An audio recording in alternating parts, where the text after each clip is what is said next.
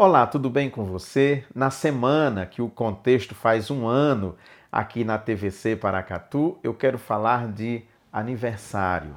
A gente gosta de comemorar o aniversário, seja o nosso aniversário de nascimento ou de nossos filhos, do nossos, dos nossos pais, irmãos, das pessoas próximas. Nós sempre gostamos. Quando a gente pode, a gente faz uma festa, chama todo mundo e comemora, e ainda tem aquele momento dos parabéns que marca a festa de aniversário, aquela antecipação de partir o bolo. Nós gostamos disso.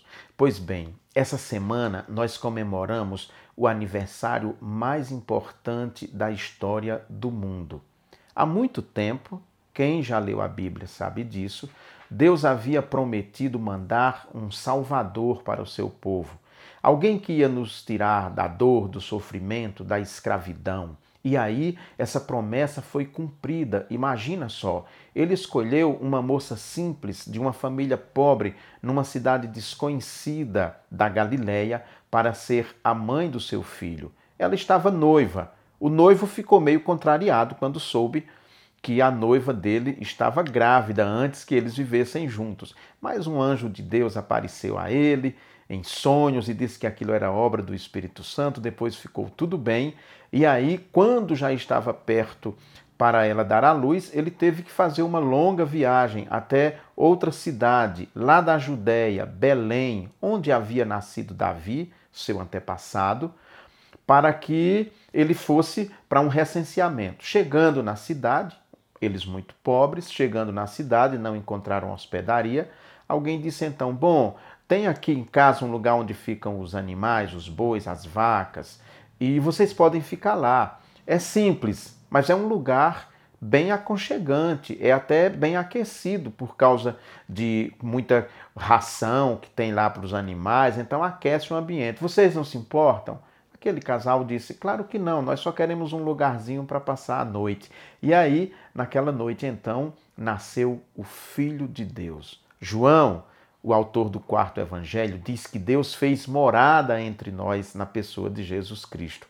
Agora imagina Maria e José durante toda a infância de Jesus cuidando daquele menino que também era Deus, um Deus humilde que se fez pequeno, um Deus que sentia dor de dente, que sentia dores no estômago, enfim, tudo aquilo que uma criança passa. Imaginem uma criança quando cai, chega chorando em casa.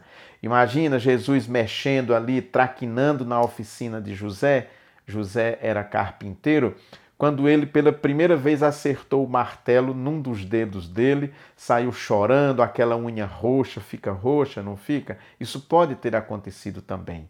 Esse é o maior milagre que pode ter acontecido no mundo, na história da humanidade.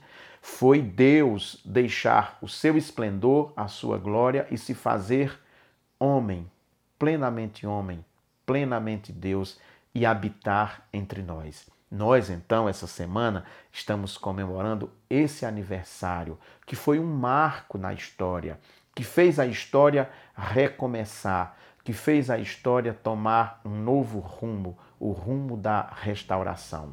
E se a equipe de TV tivesse saído às ruas de nossa cidade, perguntado para as pessoas quem é Jesus Cristo para você, eu vou me arriscar em algumas respostas que o repórter ou a repórter ouviria. Quem é Jesus Cristo para você? Jesus Cristo é paz, é amor, é perdão, é fraternidade, é compreensão, é misericórdia. A gente ouviria respostas nessa direção. E respostas que contrariassem a elas, a gente viria como abominação.